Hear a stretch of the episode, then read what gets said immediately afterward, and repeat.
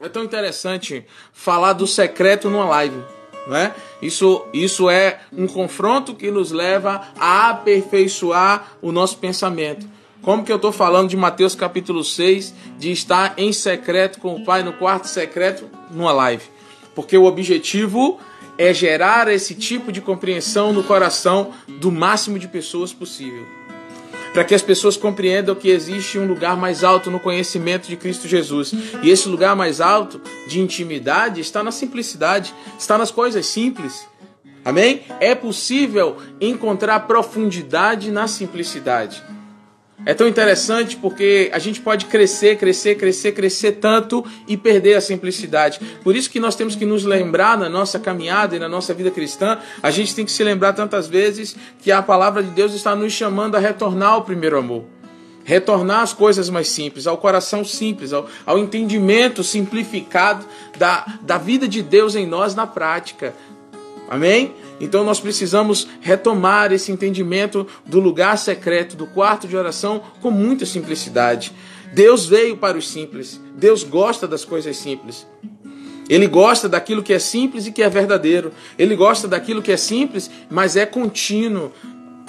Deus, quando você pensar em Deus, pense em continuidade tudo que nós começamos em Deus, em Deus ou conquistamos em Deus deve ser continuado. Então Deus é um Deus de continuidade. Ele quer que nós continuemos fazendo aquilo que estamos fazendo nele. E é assim que nós crescemos. Nós não crescemos com os olhos em coisas maiores. Nós crescemos no desenvolvimento em qualidade daquilo que é básico. Então, não adianta ter um espírito de apenas competitivo. Não adianta ter um espírito competitivo, é preciso ter um espírito cheio de fome por Deus, né? Fazer o que eu vejo Deus fazendo. Fazer o que eu vi Jesus fazendo aqui na palavra, conhecer o que a palavra nos ensina sobre o que Jesus fez e faz.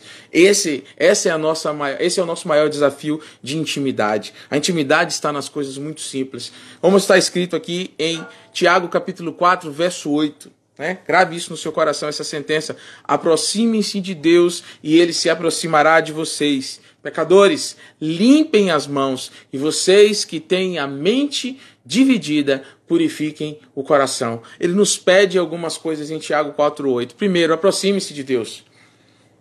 É uma é uma é uma direção que Deus dá para nós. Nós temos que nos aproximar. Parte de nós, não parte de Deus isso, parte de nós. É uma, é uma opção que Deus nos dá. Né? Então ele está dizendo aqui: aproxime-se de Deus e ele se aproximará de você. Pecadores, limpem as mãos. Então, primeiro eu devo me aproximar, depois eu devo limpar as minhas mãos. E aqueles que têm a mente dividida devem purificar o coração. Aí Deus já está nos falando a respeito de aperfeiçoamento. Deus nos quer aperfeiçoados nele. Deus nos quer crescendo. Deus nos quer avançando. Deus nos quer numa fé ainda simples, numa intimidade ainda pautada na simplicidade dos primeiros dias. A gente não vai viver nos primeiros dias para sempre, a gente vai crescer, mas esse crescimento tem que ser a partir de uma observação humilde daquilo que é básico. Amém? Tudo que é grande um dia foi básico. E mesmo sendo grande, precisa se, se lembrar das conquistas do básico. Por isso que a Bíblia sempre nos fala em retornar ao lugar.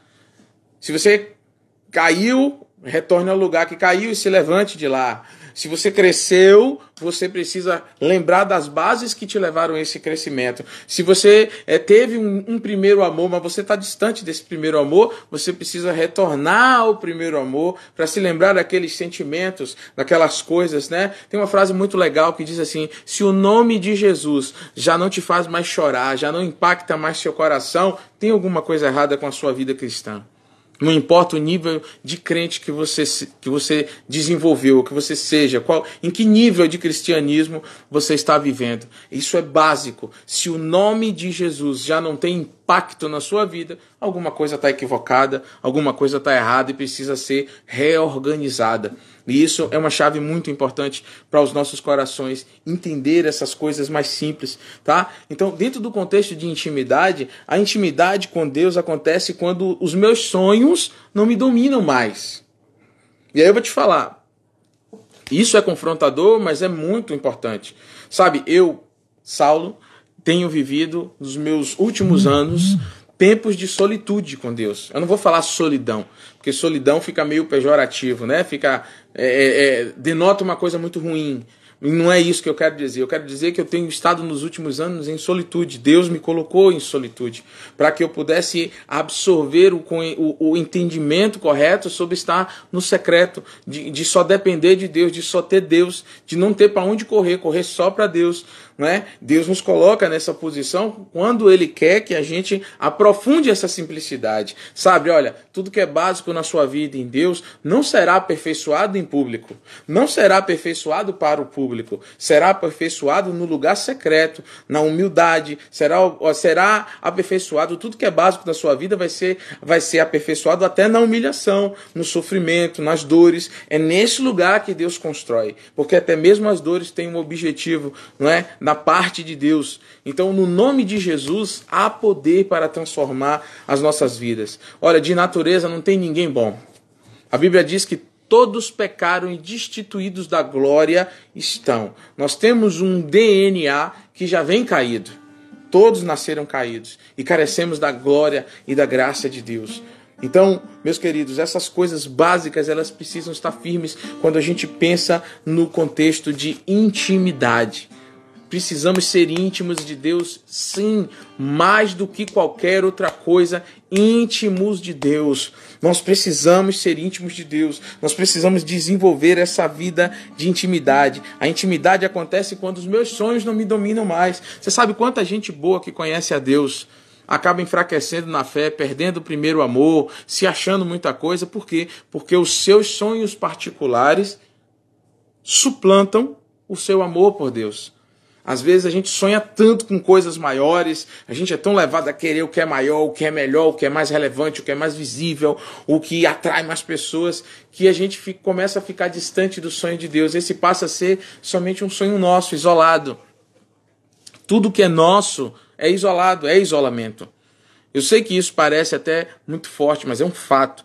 Tudo que é só seu está te chamando para o isolamento. Essa sentença não está escrita aqui nas minhas anotações. É algo que o Espírito Santo está trazendo profeticamente agora para a minha vida e para a sua. Tudo que é só seu, tudo que só te abençoa, tudo que faz com que só você se sinta bem, está te convidando e abrindo uma porta larga para o seu isolamento. E Deus não te quer isolado, Deus te quer no secreto. Porque o secreto é com Deus, o isolado é do mundo. É enfermidade isso. Entende como parecem conceitos muito parecidos, mas são muito diferentes, são bastante distintos?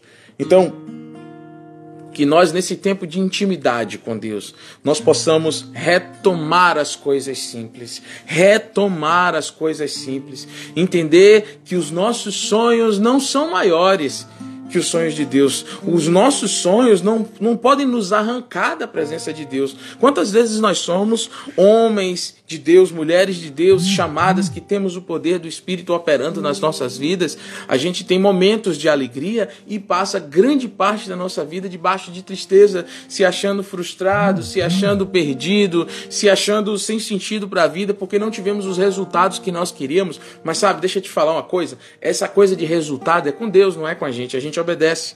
A gente segue o que Deus está falando, a gente vive. Olha, todo aquele. É mais fácil viver nesse mundo sem a palavra profética.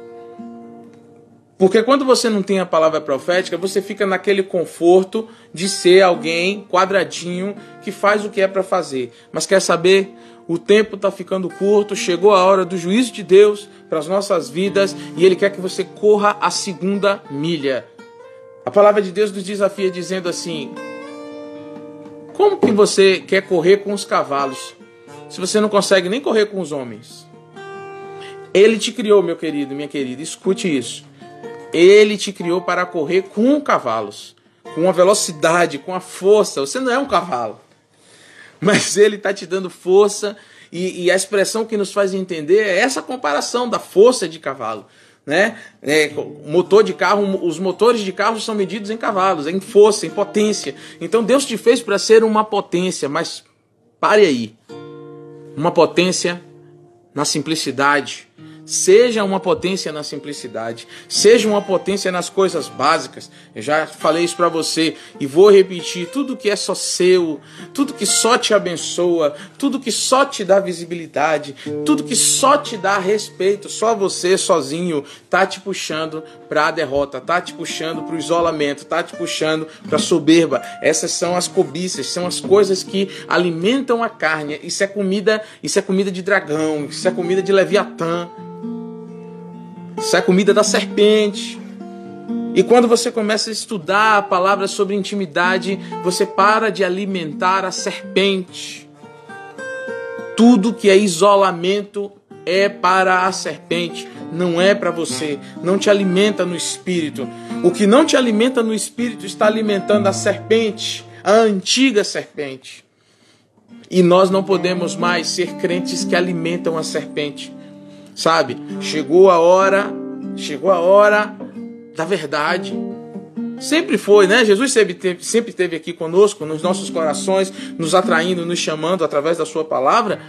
Mas os tempos estão se afunilando pela palavra, pelo que está acontecendo, pelo que a gente está vendo. Então é hora de correr para os princípios elementares, para os princípios básicos, para os elementos principais do, da, da vida cristã, da simplicidade vista em Jesus, da simplicidade contínua. Não adianta ter muito, ser muito, conhecer muito hoje e amanhã tá no chão. É preciso que você tenha um básico que se desenvolve continuamente. Senão, a Bíblia não falava que você precisava voltar ao primeiro amor que, que eu preciso voltar ao primeiro amor? Volta ao primeiro amor. Você conhece alguém que escape dessa palavra de que precisa voltar ao primeiro amor? Me aponte uma pessoa. Uma só pessoa que não precisa voltar ao primeiro amor. Depois que aceita Jesus e começa aquela caminhada linda. Todos nós somos chamados a esse lugar de voltar ao primeiro amor, porque é, é, uma, é, uma, é uma sedução desse mundo nos tirar desse primeiro amor. O que é o primeiro amor?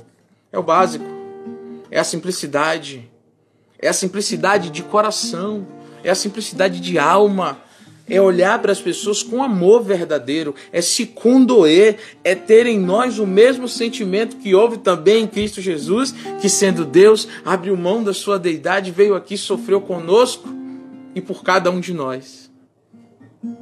Entende isso? Entende como isso é básico e ao mesmo tempo é maior?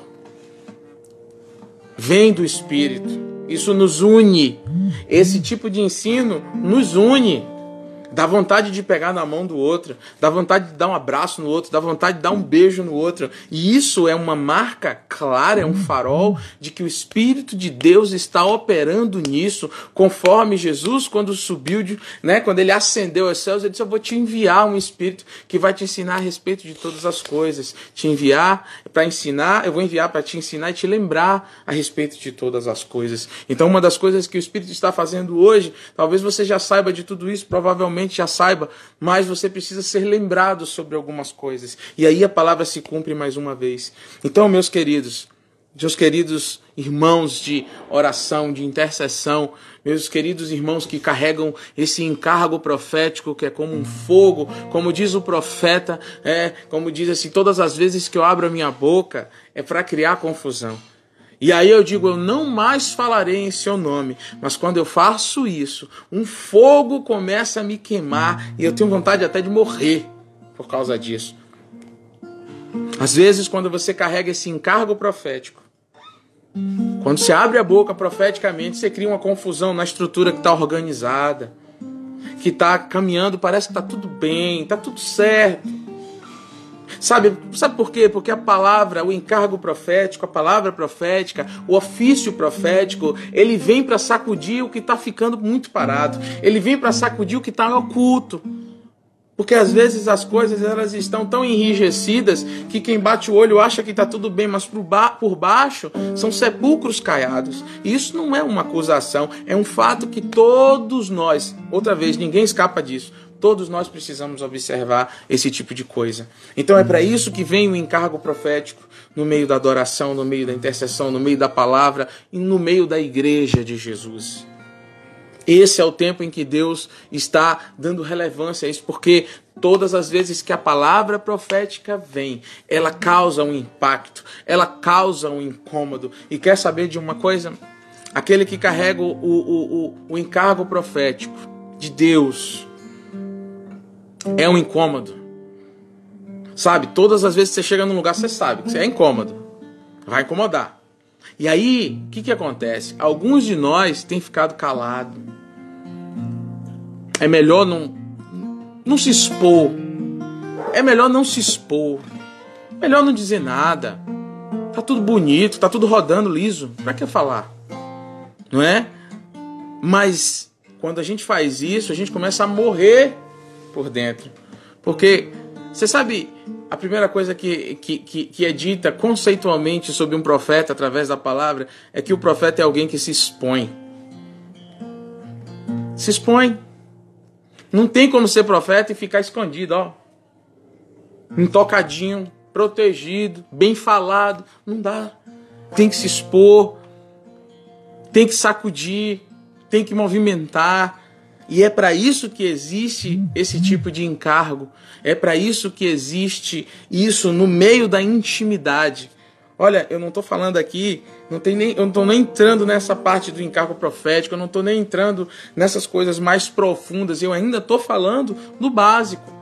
Eu ainda estou falando do, do, amor a Deus, eu ainda estou falando do desenvolvimento da intimidade, eu ainda estou falando de Mateus capítulo 6 de entrar no quarto em secreto, ficar com o pai, sabe? Talvez você se ache numa situação muito triste, talvez você ache que sua vida você foi abandonado, você está sozinho, você está definhando, você é fiel, você é verdadeiro com as pessoas, mas ainda assim você está isolado, está sozinho, está chorando, está em falta com algumas coisas. Talvez você se sinta assim.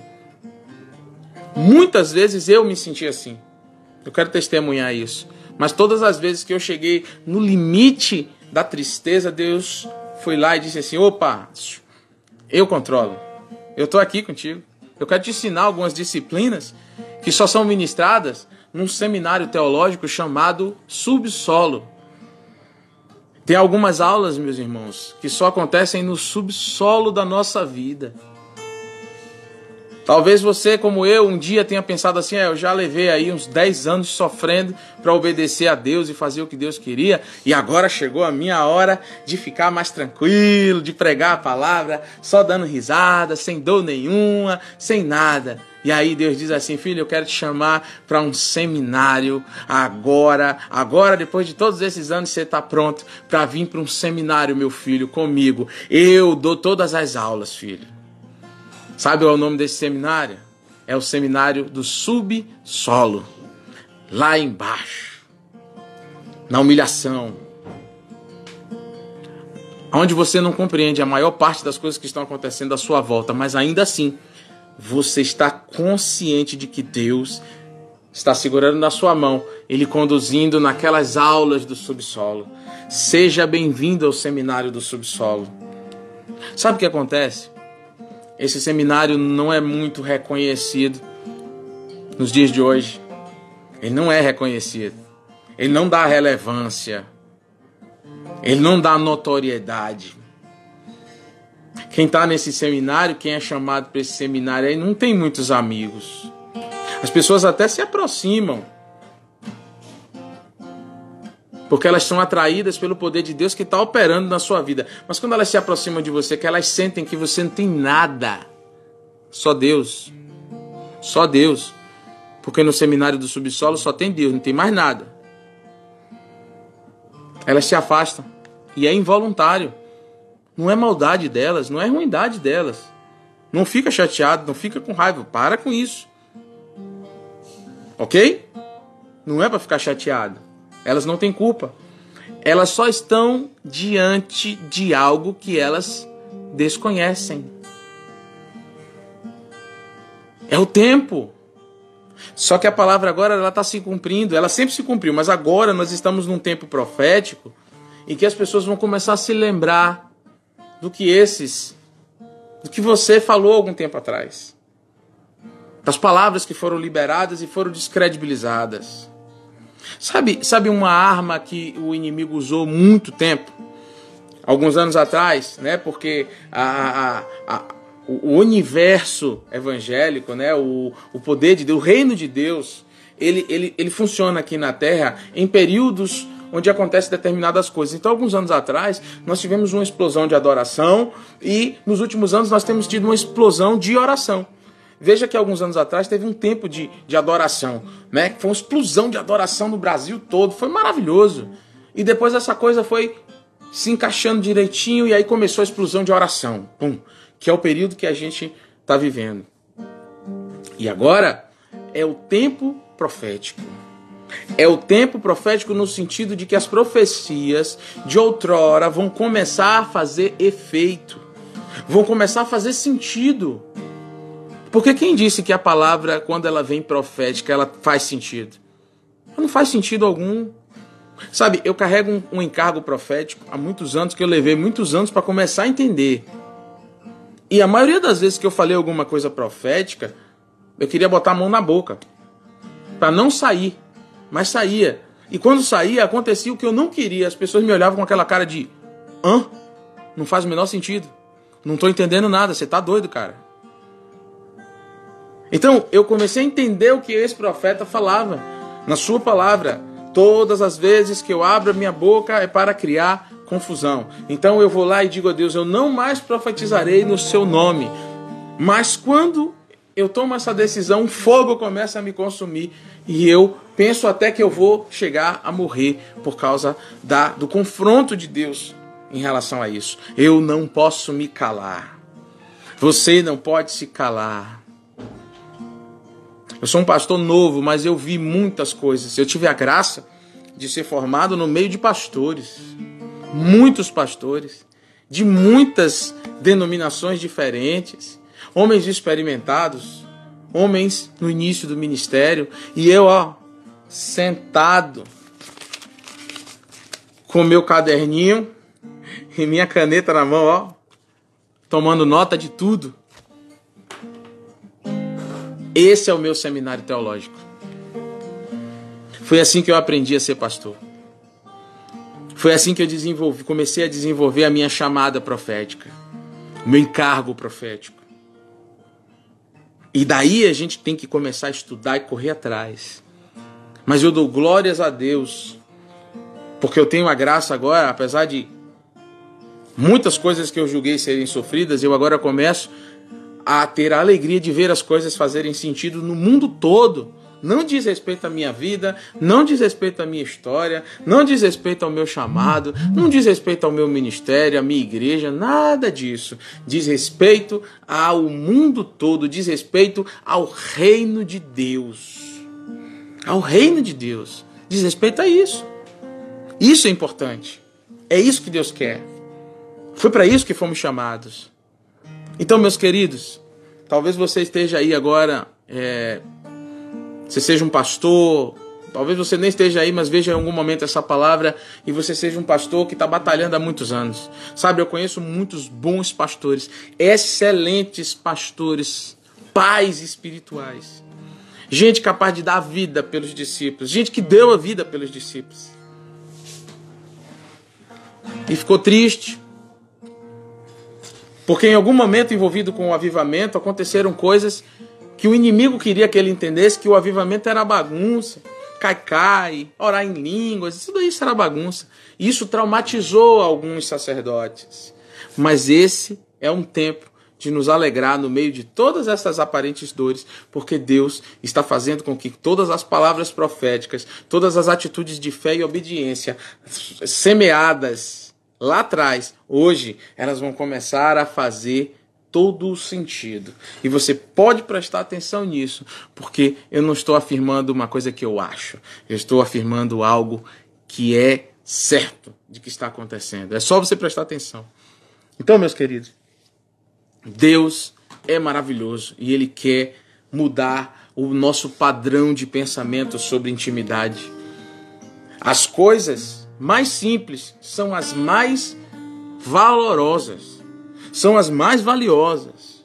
As coisas mais simples. O mundo nos puxa o tempo todo para as coisas mais brilhantes, para as coisas mais exuberantes, para as coisas mais grandiosas, para as coisas mais poderosas, para aquelas coisas mais. Você tem que ser agora um cara relevante. Sim, concordo. Relevante para o reino, relevante para Deus. Eu nunca vi alguém que carrega uma voz profética da verdade viver esse ministério em paz, sem apanhar, sem ser perseguido, sem ser humilhado. Nunca vi. Porque a palavra de Deus, Jesus disse assim: ah, se me perseguiram, vão te perseguir. Se não gostaram de mim, não vão gostar de você. E aí tem outra parte diz assim: se você é amigo do mundo, se o mundo gosta de você, você não tem parte comigo, não. Então, meu irmão, talvez agora você descubra que a sua tristeza é motivo da sua alegria. Talvez você acabe de descobrir que o motivo da sua tristeza é o motivo agora da sua grande alegria. Entende o que o reino do Espírito está alimentando o seu espírito? Jesus disse: se você é amado pelo mundo, você tem um envolvimento maravilhoso com o mundo, você é o cara do mundo. Você tem porta aberta no mundo todo. Você não é amigo de Deus. Mas ele diz: assim como me perseguiram, vão te perseguir. Se não gostaram de mim, não vão gostar de você. E é nessa pegada que você tem que permanecer, vivendo aquilo que eu te chamei para fazer, vivendo a palavra, estabelecendo o reino de Deus nessa terra, para que seja assim na terra como é nos céus. Amém? É isso que Deus quer para nós. É isso que Deus está fazendo nas nossas vidas. Foi para isso, esse tipo de entendimento que você foi criado.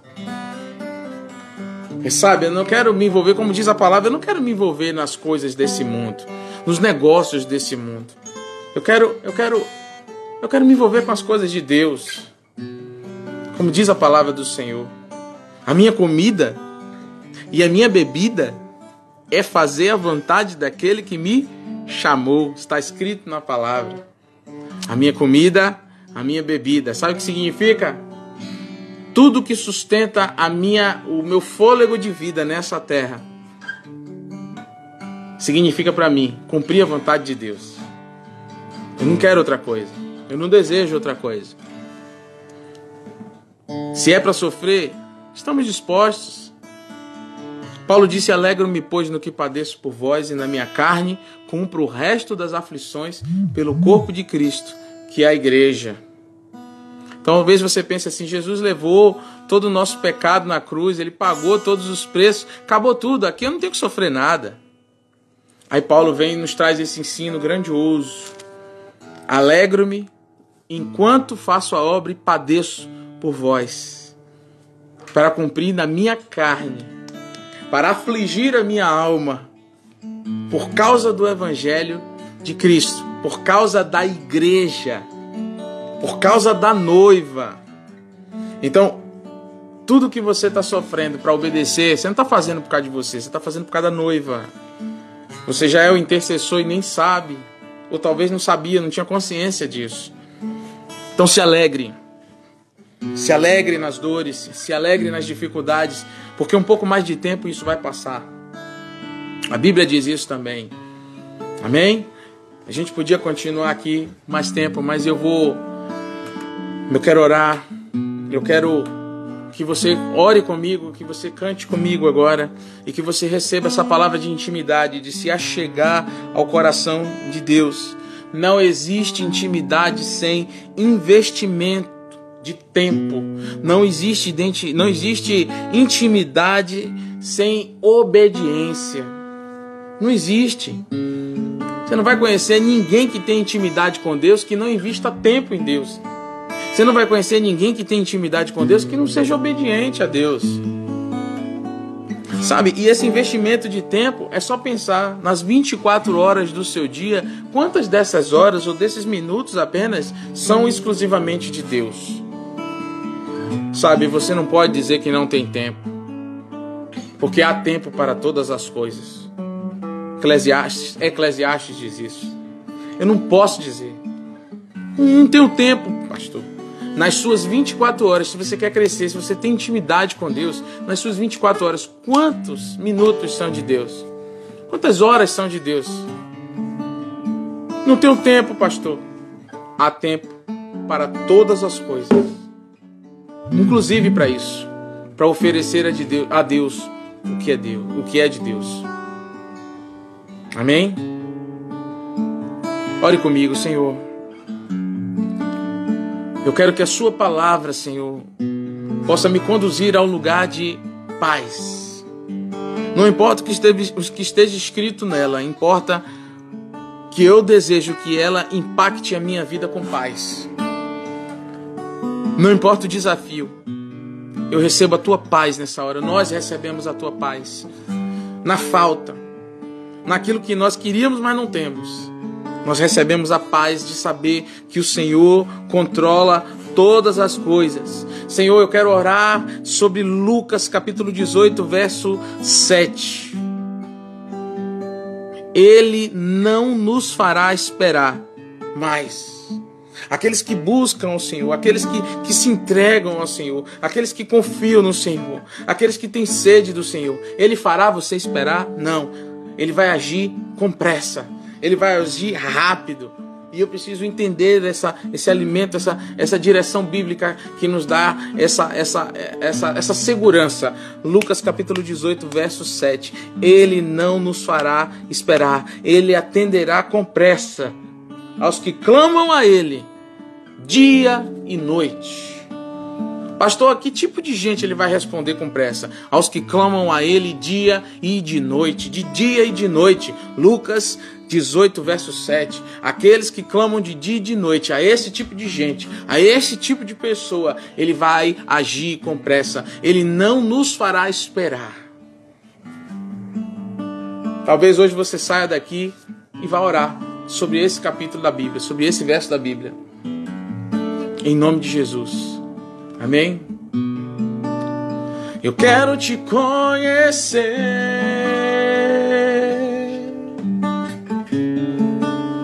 Eu quero te conhecer mais e mais. Eu quero te conhecer.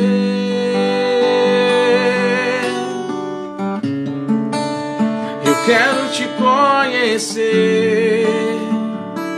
mais e mais. Eu quero olhar em teus olhos. Se consumido pelo seu olhar, seu amor. Subir em teu colo, como criança me embriagar.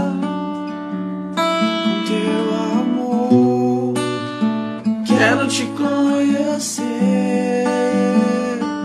Você pode dizer isso a Deus aí? Eu quero te conhecer. Eu quero te conhecer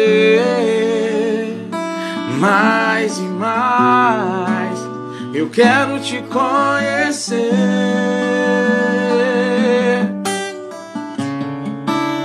Eu quero te conhecer como tu és. Eu quero conhecer. Eu quero te conhecer como tu és. Eu quero olhar em teus olhos, ser consumido pelo seu olhar, seu amor,